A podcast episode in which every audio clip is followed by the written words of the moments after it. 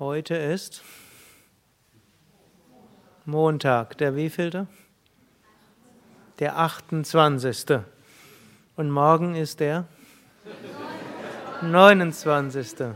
Und was ist der Unterschied zwischen dem 29. und dem 28.? 29 kommt ein Tag danach, ja. Ein Tag näher am an Silvester. Und Silvester ist auch noch mal ist auch noch näher als am 30. Also haben wir welche, die sehr logisch denken können. Ein, was kommt nach dem 31.? Der erste, also nicht der, nicht der 32., sondern. Also, ein Tag näher an 2010. 2010. Hm, Eine neue Dekade beginnt. Also es ist nicht nur ein Dekade, Jahrzehnt. Hm, also 01, 02, 03, 04, 05, 06, 07, 08, 09. Das war die erste Dekade und ab 2010 beginnt die zweite Dekade, das zweite Jahrzehnt vom, Jahr, vom dritten Jahrtausend nach Christi Geburt. Natürlich, das mit Christi Geburt ist so eine Sache. Denn eines ist sicher, Jesus muss, wenn die Evangelien halbwegs stimmen, vor vier vor Christus geboren sein. Denn um vier vor Christus ist Herodes gestorben. Hm? Aber das ist jetzt eine andere Geschichte. Aber von einer, einem relativen Standpunkt aus hm?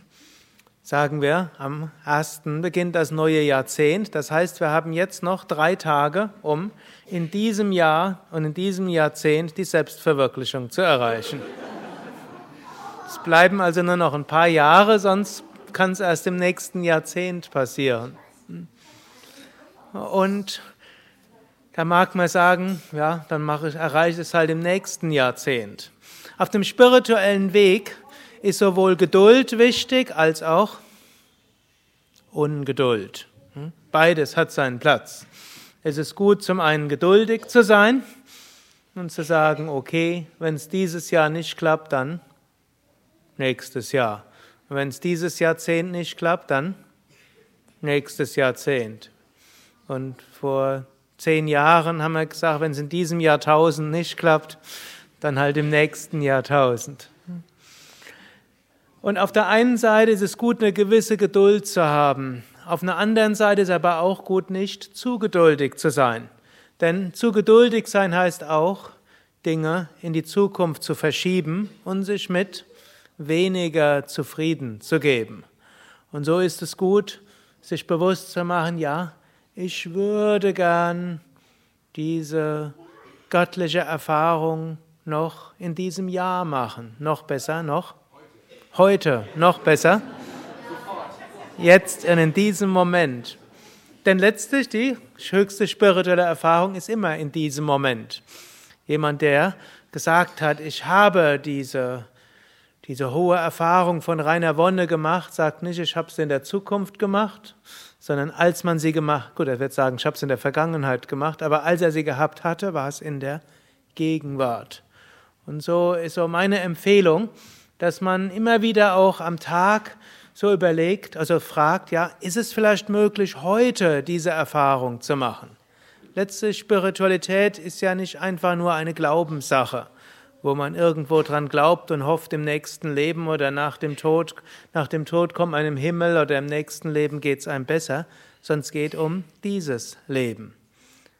Und da sollten wir nicht immer die hohen Erfahrungen nur in die Zukunft verschieben. Natürlich, angenommen, wir würden jetzt alle sagen, wir wollen Gott jetzt erfahren. Wenn wir ihn alle jetzt erfahren? Es heißt, wenn wir es wirklich ganz intensiv vom Herzen wollen, dann ja. Aber realistisch gesehen, nicht alle wollen es wirklich so intensiv, so mittelintensiv. Und selbst wenn wir es mittelintensiv wollen, können wir es jetzt probieren, denn es heißt ja immer, Spirituelle Erfahrung ist so eine Mischung von eigener Anstrengung und göttlicher Gnade. Und irgendwo, vielleicht ist es, multipliziert sich das. Also wenn unsere, unser Wunsch vielleicht nur 50 Prozent ist, aber Gottes Gnade 200 Prozent, dann Da kommt 100% raus. Das reicht dann. Hm? Aber wir wissen es jetzt auch nicht, ob das ist. Und so können wir zum einen immer wieder einen Moment lang innehalten und fragen, wenn es möglich ist, will ich jetzt eine göttliche Gegenwart erfahren. Jetzt. Und wenn es möglich ist, spätestens in diesem Jahr, in diesem Jahrzehnt. Einfach in diesem Jahrzehnt wollen wir noch erfahren, oder? Und dann können wir natürlich auch was machen. Nicht nur einfach nur zu sagen, bitte lieber Gott, wenn möglich, lass mich es jetzt erfahren oder liebe kosmische Energie oder universelles Bewusstsein oder Intelligenz hinter allem oder äh, liebe kosmische, universelles Prinzip, wenn es dich gibt, was ich nicht weiß, aber wenn das möglich wäre, dann bitte lass mich dich jetzt erfahren. Hm? Hm? Manche Menschen sind über ein, solche, ein solches Gebet in eine Erfahrung gekommen. Hm? Sondern, also das ist die eine Sache und zum anderen macht er ja alles, was man machen kann. Mantra singen, wir werden gleich weiter singen, meditieren, Luft anhalten, wir haben ja so eine Gruppe von 25, die, wie viele Stunden habt ihr heute die Luft angehalten? Und ihr wisst doch nicht, was auch noch auf euch wartet. Aber ich glaube, gestern habt ihr mehr Stunden die Luft angehalten als heute. Heute war es schon fast Erholung. Höchstens vier Stunden oder so. Gut, wenn man das einen Ausatmen abzieht, sind es nur zwei Stunden, nur die Luft angehalten hat. Gut, also viele Praktiken können wir machen. Die Praktiken können uns reinigen, sie können uns transformieren, sie können uns Energie geben, sie können uns Positivität geben, sie können uns Liebe geben.